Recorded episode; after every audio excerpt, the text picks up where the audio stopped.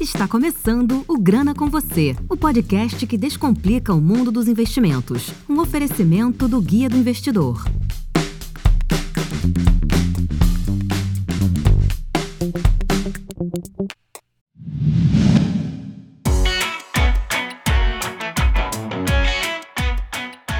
Começa mais um Grana e hoje a gente vai falar com o professor Vicente Guimarães, que é especialista no mercado de investimentos, é estudioso da área e também PhD em economia. E ele aceitou participar aqui do nosso programa para a gente falar um pouco sobre as ações do Meta, né, que é o antigo Facebook. Bem-vindo ao programa, Vicente. Queria que você se apresentasse e falasse um pouco aí da sua trajetória. Obrigado, Jansen. Obrigado pelo convite. Muito legal estar aqui falando com o seu público.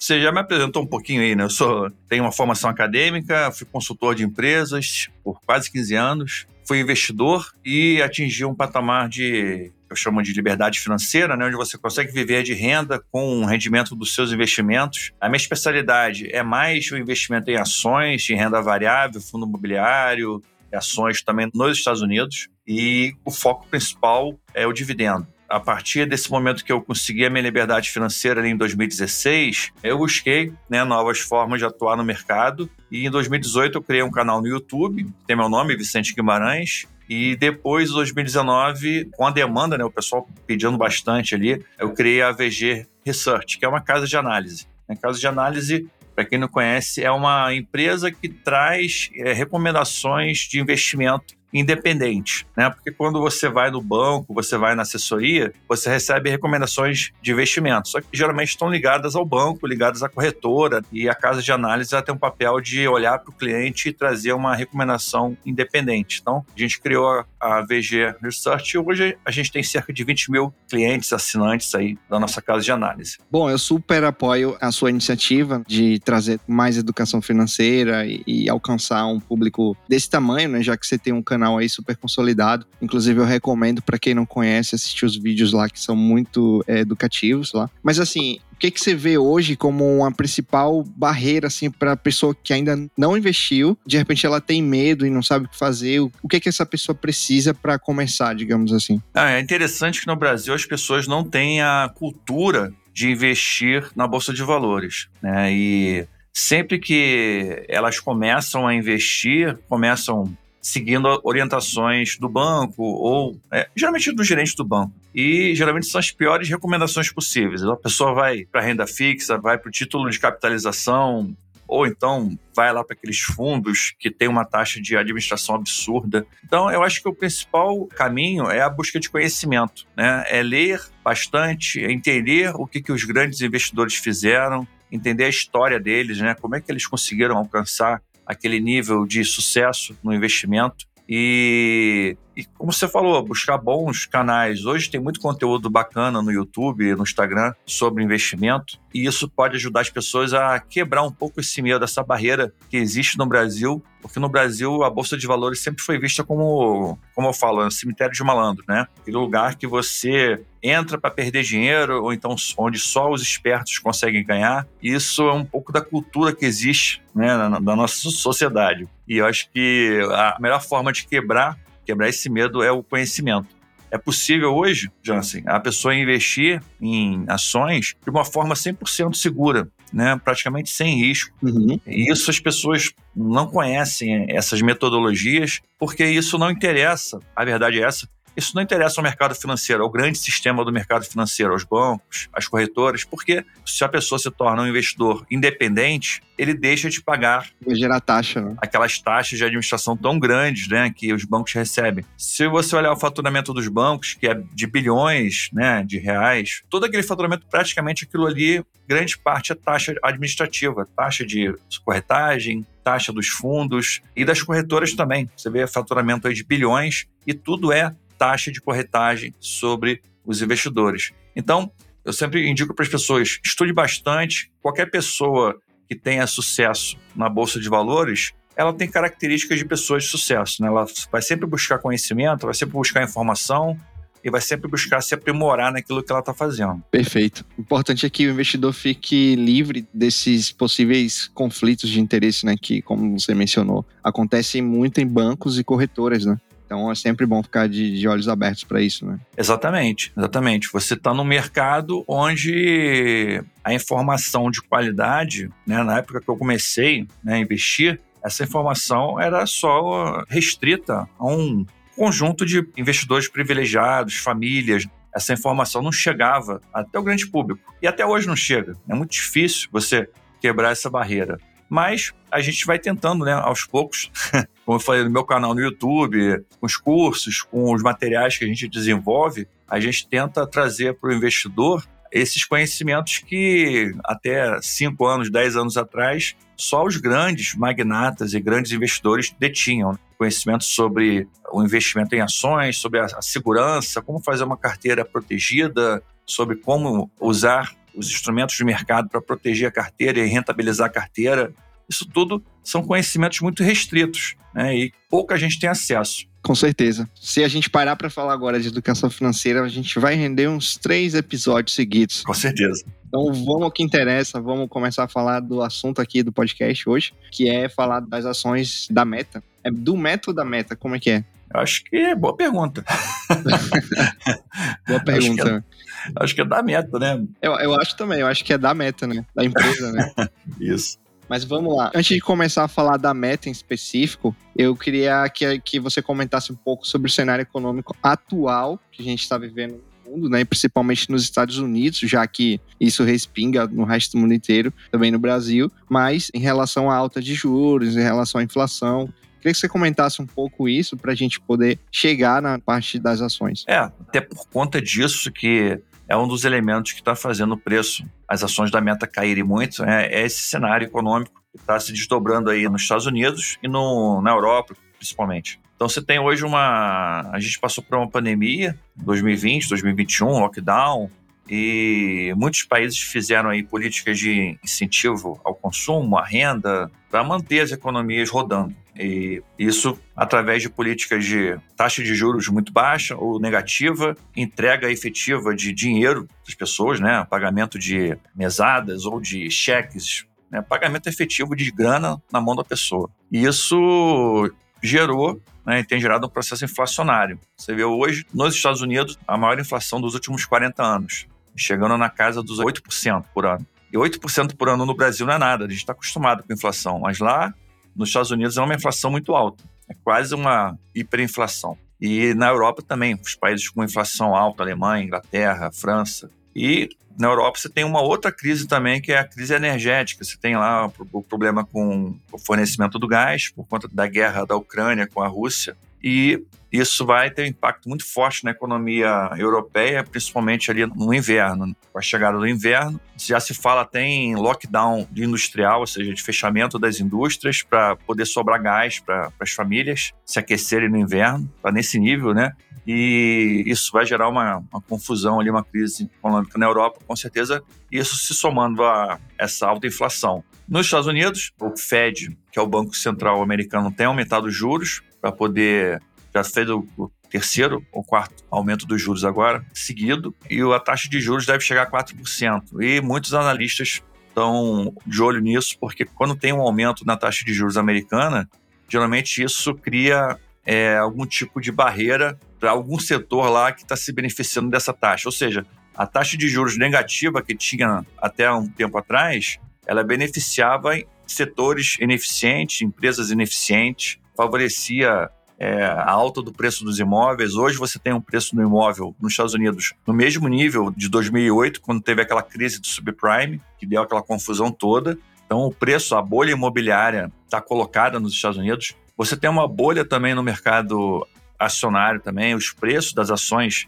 nunca esteve tão caros assim, se você analisar por alguns indicadores. Tem um indicador que a gente gosta de usar, que é o indicador Warren Buffett. Se o pessoal pesquisar no, no Google, botar indicador, Warren Buffett vai achar o indicador e vai ver que esse indicador nunca teve no patamar tão alto. Ele justamente mede, ele tem essa ideia de medir se a bolsa americana está cara ou não. Então, ela nunca teve tão cara, a bolsa americana, a Nasdaq também nunca teve tão cara em termos desse indicador. Então a gente vê também os preços lá muito exagerados na bolsa. E sempre que, historicamente, sempre que teve um aumento dos juros, ou seja, uma inversão da taxa de juros, a taxa de curto prazo ficar maior do que as taxas de longo prazo, que caracteriza a inversão da taxa de juros, você teve um processo de crise americana em algum lugar. Em algum lugar a bolha estoura. 2008, o que estourou foi a bolha do mercado imobiliário nos anos 2000 foi a bolha da internet. E agora a gente não sabe o que vai estourar, mas você tem aí vários investidores já se posicionando de forma defensiva. Aquele Michael Burry, que todo mundo deve conhecer do filme A Grande Aposta. Sim, excelente filme, muito bom. Excelente filme. Né? Então,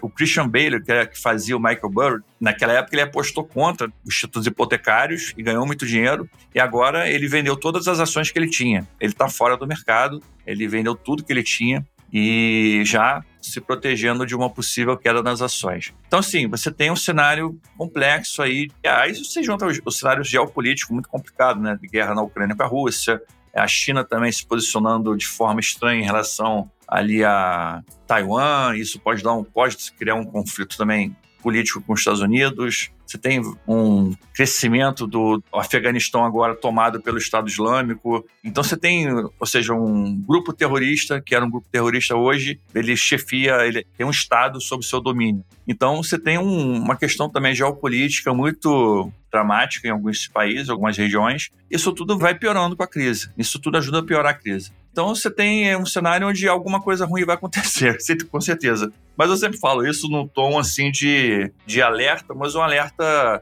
de preste atenção que você pode se beneficiar com isso, porque toda a crise que teve no passado, eu consegui me beneficiar e consegui, é, de certa forma, ficar maior depois da crise. É, então, na crise, na verdade, é uma grande oportunidade. Tem até uma frase do Warren Buffett que é muito legal. Ele fala: durante uma. Quando está chovendo ouro, você tem que usar um balde e não um dedal. Dedal, quem não sabe, é aquele negócio que a pessoa bota no dedo para se proteger, né? As mulheres usavam antigamente para se proteger do, da agulha quando estava costurando um vestido. Então, mas vamos botar uma tampinha de garrafa, seria uma analogia melhor. Então, se estiver chovendo ouro numa crise, você tem que estar preparado para poder fazer bons negócios. E o que eu vejo, na verdade, as pessoas com medo saindo da bolsa, indo para renda fixa, e no momento que justamente eu vejo hoje como uma grande oportunidade de estar tá posicionado em bolsa, que está barata a bolsa no Brasil, nos Estados Unidos não ainda, mas no momento estratégico, a pessoa está posicionada está preparada para se aproveitar de um momento aí de queda nos preços para comprar ações de excelentes empresas, aí sim, com um preço muito barato. É como dizem os grandes investidores, né, desde Peter Lynch, que investir é 99% psicológico, né? Então é justamente quando cai que a melhor hora para comprar, as pessoas estão desesperadas e vendem, fazem totalmente o contrário, por isso que elas perdem dinheiro. Né? Exatamente. Né? As pessoas geralmente vendem, elas compram na alta quando está o um movimento de manada, né? as pessoas entrando, entram na, na euforia do crescimento da bolha especulativa e quando está na queda, as pessoas vendem na baixa, vendem com prejuízo e perdem dinheiro. Então é por isso que também se criou no Brasil essa cultura de que bolsa de valores é um ambiente para a pessoa perder dinheiro. Não é, na verdade, as pessoas perdem por falta de conhecimento. Pois é. Falando aqui do filme de A Grande Aposta, eu recomendo que todo mundo assista, que é um filme genial. Você vai levar uns, talvez umas três vezes para entender realmente os termos do filme, né? é realmente o que eles estão fazendo. É um tanto complicado mesmo, mas vale muito a pena. E, e você passa a entender mais de crises, né? justamente o que a gente está conversando aqui. Mas aproveitando que você já deu motivo aqui, né? a gente já sabe porque as ações da Meta caíram em relação a toda a crise que o mundo está passando hoje.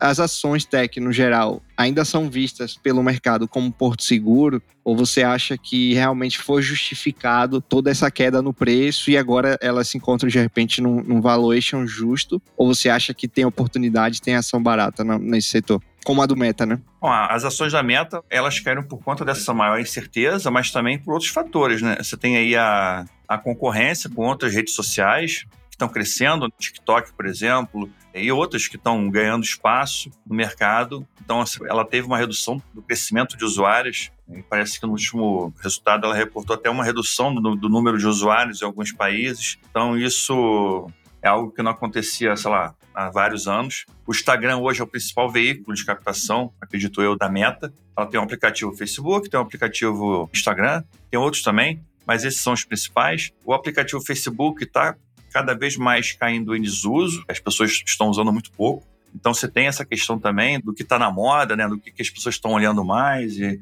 e, o Instagram hoje é o principal, mas está perdendo espaço para outros meios. E você tinha também o preço muito esticado da meta. Então, o preço muito exagerado. E eu vejo também que é o setor de tecnologia em geral, a gente fez uma avaliação sobre isso e, particularmente, as empresas de tecnologia estavam muito esticadas, com preço muito exagerado. E são justamente essas empresas que sobrevivem da taxa de juros baixa. Então é uma coisa interessante, porque a empresa ela busca crescer, busca ampliar o número de usuários, imagina um aplicativo. Então eles focam muito mais na quantidade de usuários, na quantidade de pessoas que estão usando o aplicativo do que no lucro, por exemplo. Por quê? Porque eles conseguem se financiar através de uma taxa de juros que é negativa. Ou seja, quem está ouvindo aí para entender, vamos, vamos pensar no seguinte: imagina que você pega 10 milhões de dólares emprestado e paga 9 milhões. Então, é um excelente negócio, né? Você pegar empréstimo. Então, as empresas conseguem se manter com prejuízo ou através da Bolsa de Valores, emitindo ações, ou através de financiamentos. Então, isso cria aquilo que eu falei, são as ineficiências de mercado. Então, essas ineficiências são muito claras justamente em muitas empresas de tecnologia. No caso do Uber também, né? Exatamente. O Uber é um exemplo. A principal métrica deles de desempenho é a quantidade de países que estão atendendo, quantidade de usuários, e o lucro fica ali em segundo plano. O lucro não é prioridade e muito menos pagar dividendos. então, assim, eu não entendo o investimento em uma empresa. Imagina você que está aí ouvindo agora, você tá, vai investir numa pizzaria, no restaurante, você vai querer saber quanto que você vai ganhar de lucro, qual é a sua parte no lucro, quanto que aquele restaurante dá de lucro e qual vai ser a sua parcela de lucro. Quando você investe numa ação como Uber, a pessoa só está pensando em crescimento de usuários. Mas quando é que isso vai se converter? Como é que eu vou monetizar esses usuários e vou gerar dinheiro a partir deles? Então você teve o caso também da Netflix, né, que veio aí nadando de braçada nesse canal de stream, né, que distribui conteúdos, e de repente teve aí um, uma, uma, explosão de canais de streaming em todo mundo, Paramount, Disney, HBO, todo mundo agora tem o, sei lá, o que Plus. Daqui a pouco eu vou fazer também o VG Plus, que é o meu canal de stream também. Ah, boa. Então, assim, uma explosão de canais e isso criou ali uma concorrência que não existia antes. O preço da Netflix estava caro também, teve essa grande desvalorização. Mas eu vejo, sim, principalmente a Nasdaq, as ações da Nasdaq estão tendo uma grande queda, né, nesse ano aí, já próximo ali dos 40%, 50%, da última vez que eu olhei. O S&P 500 também, que são as empresas mais tradicionais, né, entre aspas, também com queda aí quase de 30%. Então você tem uma correção que eu entendo uma correção por enquanto, por conta dessa situação econômica, desse cenário econômico mais adverso, mas isso ainda não se caracteriza como uma grande queda, uma grande crise. A crise acontece quando ocorre algum fato, um estopim. Você teve, por exemplo, 2008, quando o banco Lehman Brothers quebrou. Aí teve aquela quebradeira geral e aquele medo. E se não fosse o governo americano injetar trilhões de dólares nos bancos, eles praticamente o Banco of America ia quebrar também, outros bancos iam quebrar, outros fundos de investimento quebraram também. E agora é o Credit Suisse, né? Exatamente, o Credit Suisse está mandando gente embora. Então você tem uma situação ali bem complexa. Então, assim, o que, que vai ser o estopim da crise? Vai ser quando uma empresa dessas aí fala, ó, oh, não consigo mais, vou fechar. Aí vai ser um movimento de pânico. Porque hoje está só o sinal amarelo tá ligado. Quando o sinal vermelho fica ligado, o alerta vermelho, aí o pessoal vai realmente fugir da bolsa e essas ações eu acho que vão despencar muito. Você acha então que as ações americanas ainda têm muito espaço para cair? Tem. Algumas estão baratas já, já estão com bom preço, pagam bons dividendos. Elas, se caírem, vão cair pouco. A gente tem até uma carteira focada nisso, que é a carteira VG Dividendos em Dólar, que são ações mais seguras, assim. E, inclusive, estão até desempenhando bem esse ano, né? Em termos de valorização. Mas o foco dela é mais dividendos mesmo. Mas a gente olha empresas que a gente está com um olhar positivo, mas a gente vê ainda que não é o momento, que ainda pode acontecer alguma coisa que vai trazer esse preço muito mais para baixo, aí vai ser o momento certo de, de comprar ações. Tem muita coisa boa também misturada. Tem ações de tecnologia que a gente olha como uma aposta e o mercado está apostando muito forte, mas tem ações de tecnologia que já são uma realidade, já fazem parte da vida das pessoas e que essas vão se tornar perenes, mesmo com uma grande crise, elas vão conseguir dar a volta por cima, vão conseguir se manter. Né? Mas vai ter muita coisa aí que vai quebrar também. Bom, então é isso. O segredo é ter paciência, né? Para comprar na hora certa e não meter o pé na jaca de vez, né? Também não sair comprando 100% do que você tem alocado, já no momento que, sei lá, cai 10%, ou eu tô errado. Não, exatamente. Faço sempre analogia, né? O investidor é um atirador de elite. A gente fica lá paradinho esperando passar uma oportunidade. E às vezes demora passar uma oportunidade, passa lá uma ou outra. Mas quando ocorre uma grande queda assim na bolsa, eu brinco, a gente tira aquela arma de precisão e pega uma metralhadora, porque são muitas oportunidades. Aí não tem jeito, né? Se tiver um canhão, a gente dá tiro de canhão também, porque vai passar muita coisa na nossa frente de qualidade e vai ser o momento de ter dinheiro, ter caixa. Então, um dos segredos que eu eu ensino o pessoal é ter sempre uma reserva de caixa ali, uma reserva de oportunidade para momentos como esse. Não adianta chegar num momento como esse, está tudo barato, eu falo pro cara, ó, tá tudo barato, vamos comprar. Aí a pessoa fala, ah, mas eu não tenho dinheiro. Fala, poxa, então não tem como você investir assim, porque na hora que tá tudo barato você não tem dinheiro, então tem que ter uma reserva de caixa, tem que ter uma reserva de liquidez, né? Tem alguns que chamam de reserva de oportunidade, não importa o nome, não importa é você ter um dinheiro ali reservado numa aplicação financeira que não seja ligada à bolsa, obviamente. Se a bolsa cair, aquela aplicação financeira não vai cair junto, ela vai se manter. Então, essa reserva de caixa que vai salvar né, o nosso dia quando tiver uma grande crise. Eu posso te falar, Jansen, que nas últimas crises que eu passei, todas elas eu aumentei bastante meu patrimônio de 50%, 100%, 150%. Maravilhoso. São momentos realmente de virada de chave do investidor. Às vezes o investidor está ali acumulando, acumulando. Imagina, chega no momento que está tudo pela metade do preço. Irresistível, né? É irresistível. Você vai comprar muito mais quantidade e quando a bolsa recuperar, porque geralmente isso é uma coisa legal também, eu sempre falo, sempre que a bolsa cai, ela sempre recupera também. Essas crises, pega 2008, pega 2020, pega 2016 no Brasil, impeachment da Dilma, pega 2018, greve dos caminhoneiros. Sempre que a bolsa dá uma queda, depois ela rapidamente se recupera. Então, isso para o investidor é um sinal não só de alerta, mas um sinal positivo,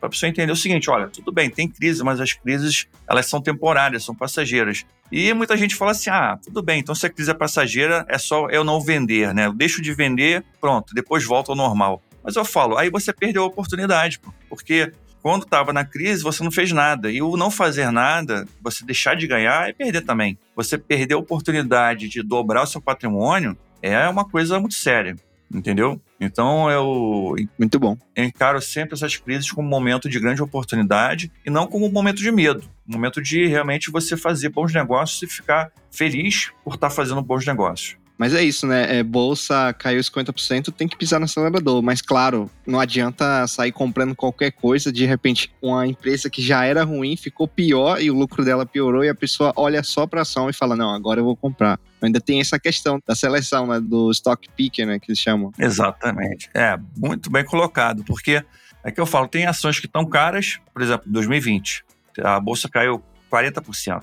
Algumas ações caíram 70%, 60%. Algumas ações estavam caras continuaram caras. Então, ela, mesmo com a queda, ah, agora eu vou comprar a ação tal. Não, ela continua, ela estava cara, agora ela está menos cara, mas ela continua cara. Não está barata ainda. Então, assim, tem essa questão também, de saber o que, que vai comprar, na hora de comprar. E, e, nessa hora eu falo, nessa hora é muito importante ter a ajuda de uma casa de análise, a ajuda de um especialista, como a VG Research faz esse trabalho de entregar para o investidor uma lista de, de de ações que estão baratas, né, que estão com preço interessante. É, eu acho que esse é o principal trabalho do investidor. Descobrir qual empresa que tem qualidade, qual empresa que é boa né, e tem ações de qualidade e qual empresa que está barata.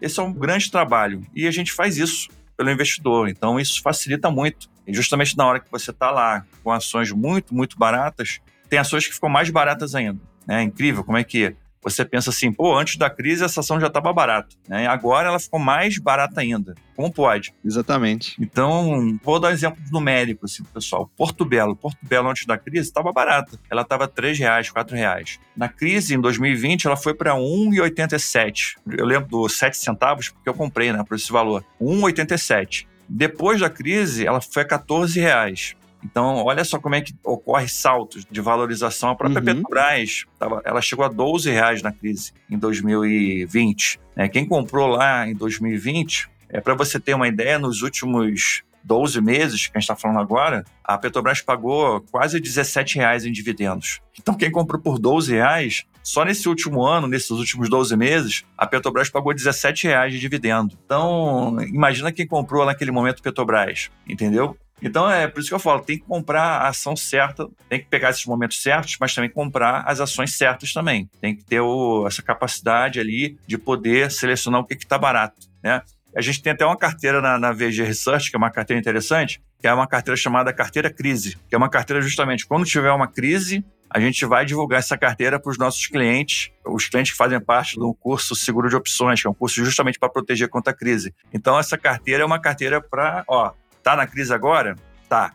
Vamos comprar essas aqui. Essas são as boas ações para você comprar agora durante a crise. Excelente. E, como você falou, realmente é necessário esse acompanhamento. Só para deixar claro, é, esse episódio não é patrocinado. A gente traz todo mundo aqui para conversar, é de diferentes empresas, executivos, e a gente sempre divulga, né, o produto de cada pessoa. Eu particularmente eu não fico sem uma casa de análise mais, né, há muito tempo. Então sempre tem alguma que eu, assim, às vezes até mais de uma, mas eu recomendo que você busque uma que se adeque ao seu perfil, que você goste, né? Eu acho que é, o principal é você se identificar, né, com a proposta da casa. De repente, se olhar, pô, legal, eles têm um conteúdo bacana sobre educação financeira, muita coisa que eu não sabia e gostei, né? Tem a comunicação deles. Então, eu recomendo isso, que você não invista sem uma casa de análise independente, né? Que não adianta sair seguindo recomendação de banco e corretora, como a gente falou aqui no início do episódio.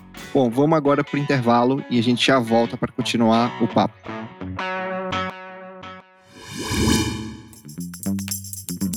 Que tal conversar sobre investimentos e tirar todas as suas dúvidas? Faça parte do grupo do Guia do Investidor do Telegram. Acesse guiadoinvestidor.com.br barra Telegram ou clique no link que está na descrição.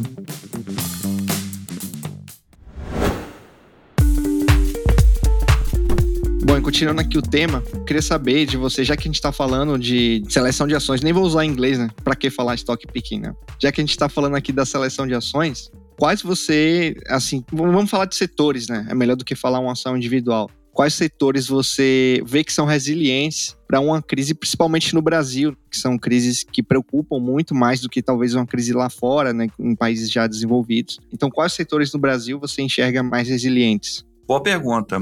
A gente tem no Brasil um histórico de bons resultados em empresas que são, que eu considero muito resilientes, muito sólidas, principalmente bancos e elétricas, né, que são empresas que, é, numa crise, imagina que ocorra uma crise nos Estados Unidos ou na, na Europa, isso chega ao Brasil, na Bolsa Brasileira, e a Bolsa sofre uma desvalorização muito grande, a questão que eu, quando eu falo de resiliência, não é que a ação não vai desvalorizar, porque quando tem uma crise, tudo desvaloriza. O que eu falo de resiliência é da empresa conseguir passar pela crise sem sofrer tanto. Ou até, às vezes, até é, passando muito bem pela crise com resultados bons, né, resultados crescentes. Os bancos, por exemplo, eles passaram muito bem pela crise de 2020, 2021, sofreram muito pouco, praticamente nada, em termos de impacto no lucro, foi praticamente nulo o impacto. O que aconteceu foi só que eles seguraram um pouco os dividendos, né, para ter um pouco mais de liquidez. Mas em termos de impacto nos resultados foi zero. Elétricas também. Você tem um setor regulado, um setor que tem receitas perenes,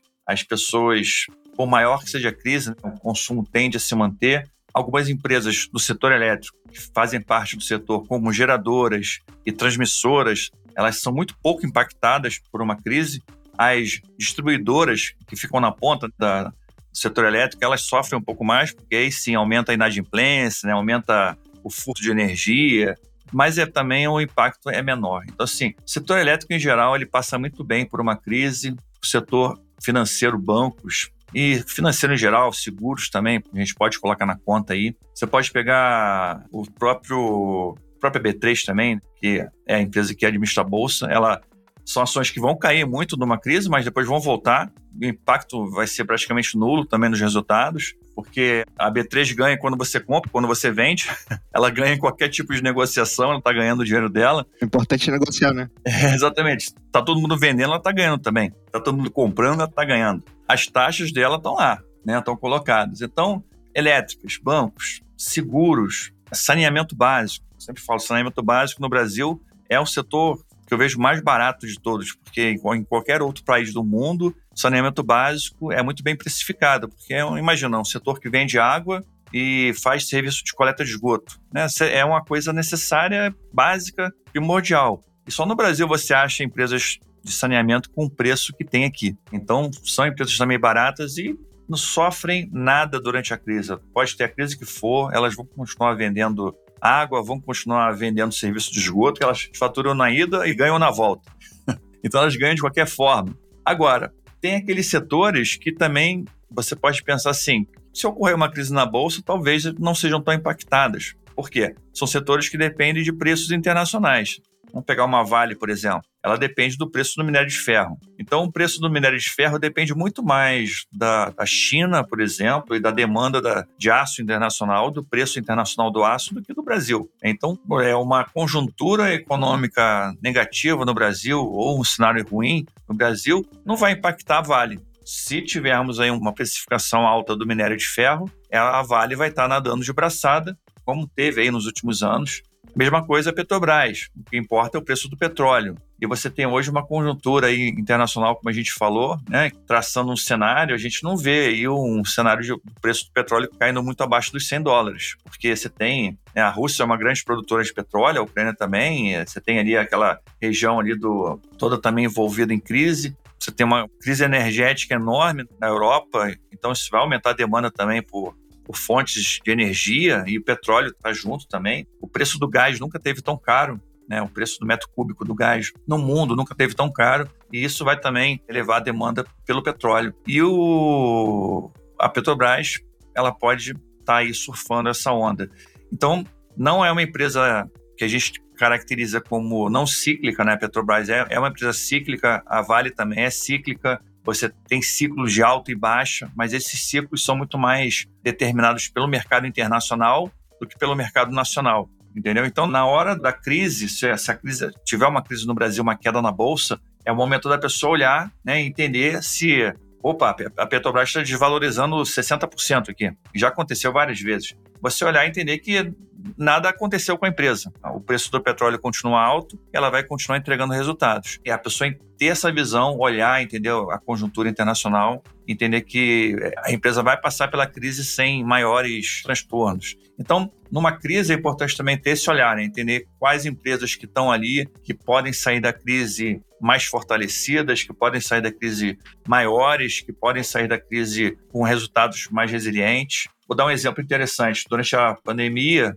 estava muito claro que as pessoas iam ficar em casa e iam fazer muitas compras online. Aí você percebeu o que aconteceu com as ações da Magalu, né, Magazine Luiza, valorizaram muito. Lojas americanas tinham a B2W, tinham ações separadas na bolsa, também valorizaram muito. Agora as duas se juntaram, não, tem mais a, a B2W não tem mais ações separadas na bolsa. Agora faz tudo parte de uma coisa só, mas foram ações que valorizaram muito as ações ligadas ao e-commerce no Brasil né, durante a pandemia. Então é uma questão de cada crise é diferente da outra. Então você olhar e ver o que está acontecendo e entender que aquilo ali não vai ser tão grave assim para aquelas empresas e, ao mesmo tempo, olhar e entender que algumas empresas vão sofrer um pouco mais bem colocado que você falou. E se eu puder complementar, é claro, queria acrescentar que isso, empresas boas, elas sempre, independente até mesmo do setor, né? Mas se ela gera caixa e tudo, geralmente ela passa bem por crises, assim, né? A não ser que ela seja diretamente influenciada, como você falou, assim, por alguma coisa ligada ao que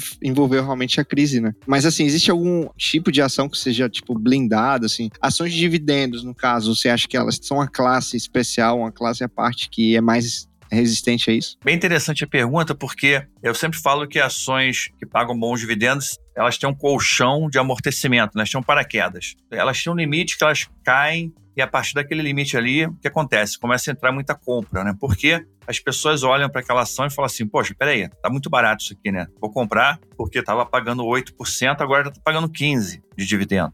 Então vou comprar essa ação que vai pagar como a empresa é uma boa pagadora de dividendos, né, tem um histórico, uma política, a pessoa sabe que aquela empresa vai pagar dividendos. Então é muito difícil uma empresa pagadora de dividendos cair muito, ter uma queda muito grande no preço. No caso, vamos usar exemplo da, da Magazine Luiza. A Magazine Luiza estava R$ reais. Ela não paga dividendos, né? É empresa focada mais no crescimento, em expansão. E o preço dela começou a cair porque ela teve um resultado ruim. E agora, lógico, veio um segundo resultado também não tão bom mas não foi tão ruim como o primeiro. E o pessoal já falou assim: ah, acabou a Magazine Luiza. Então já, já como se a empresa tivesse de uma boa empresa, uma líder de mercado, uma empresa que é referência nacional de e-commerce, a empresa tivesse virado uma porcaria completa. E ela, o preço dela começou a desabar, desabar, desabar, caiu para 15, caiu para 10, caiu para 5, e não havia ninguém que segurasse o preço. Por quê? Porque é a empresa que não paga dividendos. Quem que vai comprar? Se ela tivesse dividendos, com certeza ia entrar muita compra, porque o, a relação dividendo-preço ia ficar muito vantajosa. Então, um outro exemplo. Você pega a Taesa, na crise de 2018, teve a, a greve dos caminhoneiros. A Taesa estava 22 reais, 23 reais. Ela caiu para 18, entendeu? Na crise. Ela caiu de 23 para 18. Então, assim, não foi uma queda tão grande. Por quê? Quando ela caiu para 18, é, o dividend yield dela ficou tão alto que entrou muita compra. Então ela, ela não caía de 18. Era incrível, ela, ela batia ali no 18, voltava, batia no 18, voltava. Porque entrava muitos compradores, tinha muita gente comprando. Eu lembro que eu comprei também bastante nessa época. E muita gente reclamava, poxa, mas peraí, Taesa não, não valoriza. Eu falei, cara, que bom que não valoriza, tá 18 reais. Compra aí que tá bom, tá barato, empresa muito de qualidade. Ah, mas ela estava 23, agora está 18. Eu falei, pô, melhor, está mais barato ainda. Então, quando a empresa tem essa, esse potencial de dividendos tão grande, é dificilmente ela cai assim. Então, as empresas de dividendos têm, como você falou, uma blindagem natural né, de mercado. E outra coisa que eu sempre falo que é importante também, elas têm uma carteira de dividendos, a chance de você errar é muito menor. Você pode, de repente, fazer uma aposta numa empresa, uma small cap que você acha que está barata e de repente aquela small cap realmente tem qualidade, realmente está barata, realmente, mas ela pode ficar 5, 10 anos barata, entendeu? Sem te pagar dividendos, sem valorizar, ou seja, sem remunerar o seu capital. E uma empresa de dividendos não, ela sempre vai remunerar o seu capital, ela sempre vai entregar o resultado para você. Então a chance de erro é muito menor. Então o grande sucesso, o grande diferencial que eu vejo numa carteira de dividendos é esse: é a chance, o potencial de erro, né, a quantidade de vezes que você erra investindo é muito menor. E isso potencializa muito a sua carteira, além do reinvestimento do próprio dividendo. O dividendo ele se torna uma nova fonte de receita, né, de, vamos dizer assim, entre aspas, receitas para a sua carteira. Você pega o dividendo e você reinveste. E quando você olha, você percebe que o seu reinvestimento de dividendos está maior do que o seu próprio aporte pessoal. Isso que faz a bola de neve girar, faz aquela bola de neve começar a rodar rápido. Dá para gravar um programa só sobre dividendos, hein? Opa! Já tá feito o convite aqui para o próximo. Com certeza. Bom, e se tratando de oportunidades, como a gente mencionou, que a bolsa, as crises fazem os mercados ficarem baratos, hoje o que você enxerga de oportunidade de setores que estão com oportunidades, até citando uma ou outra ação dentro de ações americanas e ações brasileiras, por exemplo? Bom, interessante. Nos Estados Unidos, muitas ações começando a ficar com preço interessante. Eu citaria, por exemplo, o Google, é uma empresa consolidada que deve continuar tendo bons resultados. Ela tem uma barreira de entrada enorme, né? Porque é o nome dela, a marca. A pessoa entra no computador, pensa logo em acessar o Google para fazer uma pesquisa. Então, é uma empresa que teve uma, uma, correção de preço interessante, mas é aquela coisa, o pessoal fica de olho que pode ainda, o preço ainda pode ficar mais interessante ainda. E a Apple também, a Apple também teve uma correção de preço interessante também, mas pode ficar ainda melhor. Agora, tem muita coisa boa nos Estados Unidos. Então, realmente tem, a gente está olhando, está fazendo lá as nossas análises. A gente tem uma, uma lista aí de, de ações que a gente está olhando com muitos bons olhos no caso de uma queda de preços. A vantagem é que nos Estados Unidos você tem muitos setores interessantes. E não existe no Brasil. Então, você tem empresas lá gigantescas com ação global que não tem uma empresa no Brasil com o mesmo tipo de atuação. Exemplo, a Coca-Cola. Você vai dizer que a Coca-Cola é uma empresa americana? Não, a Coca-Cola é uma empresa global. A receita americana da Coca-Cola é 15%, 20%. O resto é o restante do mundo que gera a receita da Coca-Cola. Então, esse tipo de ativo também é interessante. É um ativo, é uma empresa americana, mas é está exposta ao mercado global e tem uma barreira de entrada gigantesca também. Você não consegue imitar o produto nem vender alguma coisa parecida. Agora, no Brasil, a gente tem aí oportunidades em vários setores. Eu diria que os setores mais perenes, os setores mais seguros, acabou que houve uma, um fenômeno que a gente chama de flight quality, né? Que você busca ações de mais qualidade, ações de mais com melhores resultados. Eu acho que as elétricas ficaram caras agora. É difícil você achar uma, uma ação de elétrica com preço barato hoje. Os bancos também, mas tem muito banco barato. Então, assim, se eu fosse falar um, uma ação de banco hoje que eu vejo com preço descontado, seria o Bradesco. né? O Bradesco eu vejo com um preço bem descontado em relação à sua média histórica, se você botar qualquer indicador de PL histórico, relação preço-lucro histórico, relação preço-valor patrimonial. É, então, assim, você vê ela negociando com um desconto muito interessante. Muita gente vendeu também as ações do Bradesco e da Itaúsa também, né? Porque são empresas que começaram a pagar menos dividendos aí depois da pandemia do coronavírus. Então, são empresas que acabaram ficando com preço descontado.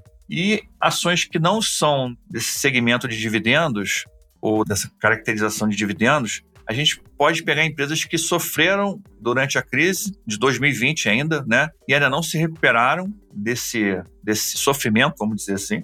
Como, por exemplo, algumas ações de shopping center. Shopping center foi um setor muito afetado pela pandemia, pelo lockdown. Turismo também foi muito afetado pela pandemia, lockdown. Setor de alimentação, a gente sabe que fechou tudo, né? Então, algumas empresas ficaram com preços muito baixos. E o mercado, é, ele não tem paciência para esperar, né? Ele, ele quer que a ação valorize agora. O mercado que eu digo é o mercado financeiro tradicional. Então, se a ação está desvalorizando ou está de lado, o cara vai lá e vende a ação, não quer nem saber. Ele vende, simplesmente vende e compra outra que ele acha que vai valorizar. Então, eu vejo hoje, por exemplo, a BR Malls, que é uma ação de shopping center muito descontada em relação ao seu preço que ela teve lá atrás e não recuperou e se você olhar o shopping center hoje, está cheio, né? Está cheio de gente. A vida voltou ao normal, os shoppings voltaram a ficar lotados e o BR Malls ficou lá o preço. Não, parece que o mercado não entendeu ainda que o preço tem que voltar. Turismo, acho que a CVC era uma empresa de turismo líder do mercado brasileiro. A ação chegou a custar 80 reais, agora está 7 reais.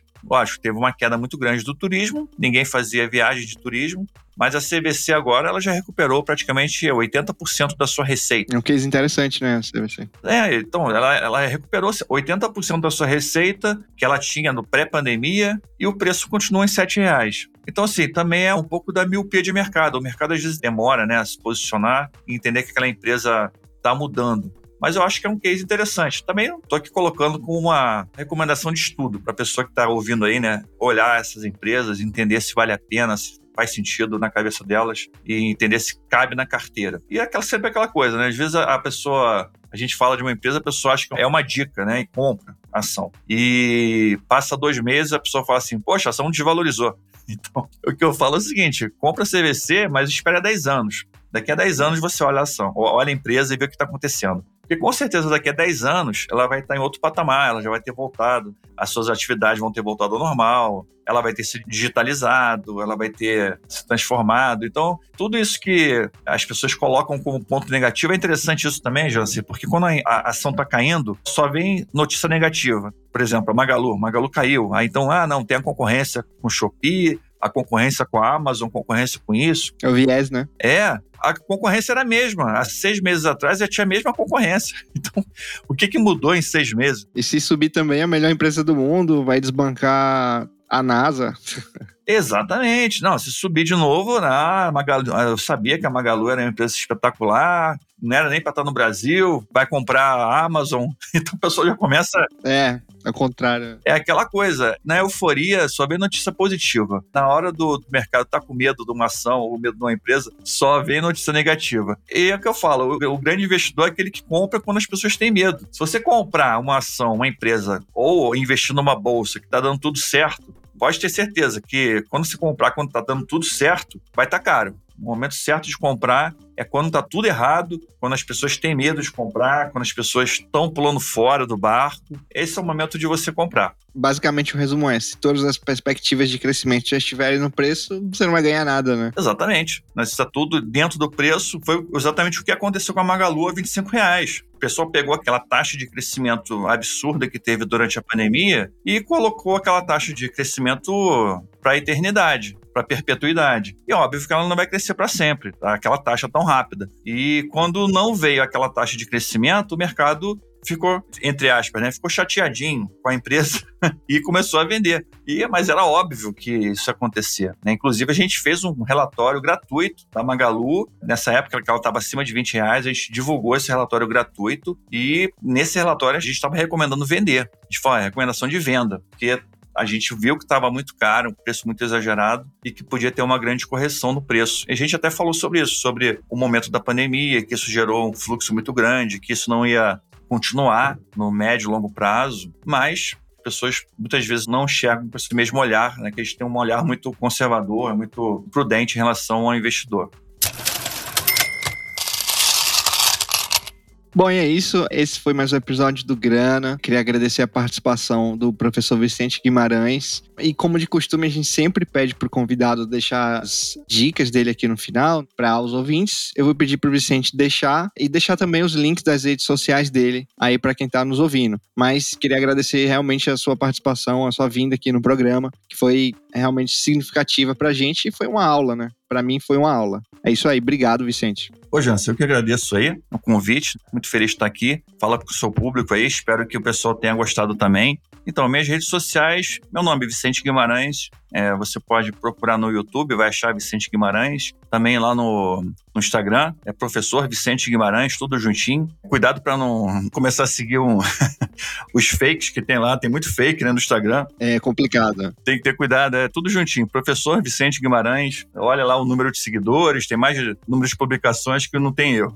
Então são minhas principais páginas. Meu site, né, que é o www.vgresearch.com.br. Mas se botar vicenteguimarães.com.br também cai lá também no site. A pessoa conhecer um pouco mais do nosso trabalho, da nossa empresa. A gente tem os planos de assinatura, né, de, de carteiras recomendadas, e tem também os cursos online, né, que é para a pessoa se tornar um investidor melhor, se tornar um investidor mais capacitado. E a minha dica é essa, né? Afinal, é, seria essa. Busque conhecimento. Como você falou, né, uma casa de análise, ela traz, na verdade, o conhecimento condensado. Nada mais é do que um conhecimento para você usar e aplicar. Mas o investidor tem sempre que ser um curioso, ele tem sempre que estar estudando, analisando, é, lendo muito livro, principalmente porque não adianta você ter as melhores recomendações, a melhor casa de análise do mundo, o melhor analista do mundo. Se a sua cabeça não estiver ligada, se a sua cabeça não estiver preparada para ser um investidor, de verdade, você não consegue. Que a bolsa de valores, ela não, ela não cresce a vida toda, né? Ela cresce, cai, tem momentos de crise, tem momentos de que a bolsa vai ficar cinco anos crescendo igual uma louca, tem momentos que ela vai ficar dez anos caindo, tem momentos que ela vai ficar cinco anos de lado.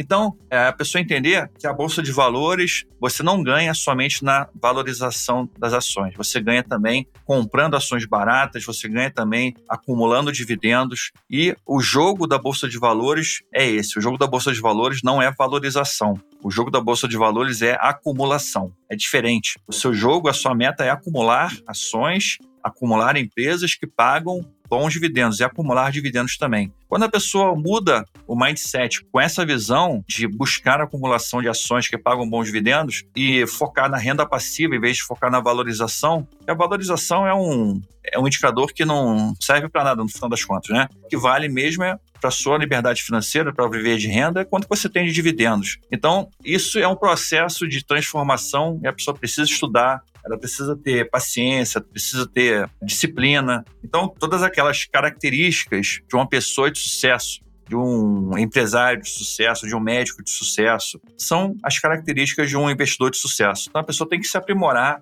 ela tem que mudar a cabeça dela, ela tem que estudar muito. Não adianta achar que a bolsa de valores vai fazer a pessoa ficar rica do nada, né? Não é assim que funciona. Né? Então a pessoa tem que correr atrás, tem que se aperfeiçoar, estudar bastante e mudar a cabeça, transformar a cabeça, porque senão na primeira crise que tiver, o cara vende tudo e sai falando, chorando que a bolsa de valores não serve para ele, que a bolsa de valores é uma furada, entendeu? Então, é a cabeça, realmente, a cabeça é um mindset, é 90% do jogo. É por isso que vale a pena ouvir o episódio até o final, para ouvir essas dicas de ouro. Bom, é isso aí. Muito obrigado pela participação e até a próxima. Obrigado, Jansen. Um forte abraço, pessoal.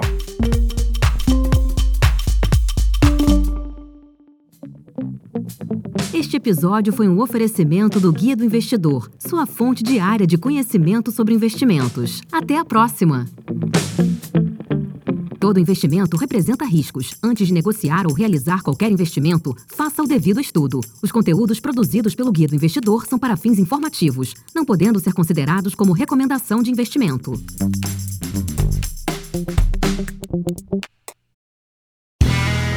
Este podcast foi editado por Play Áudios.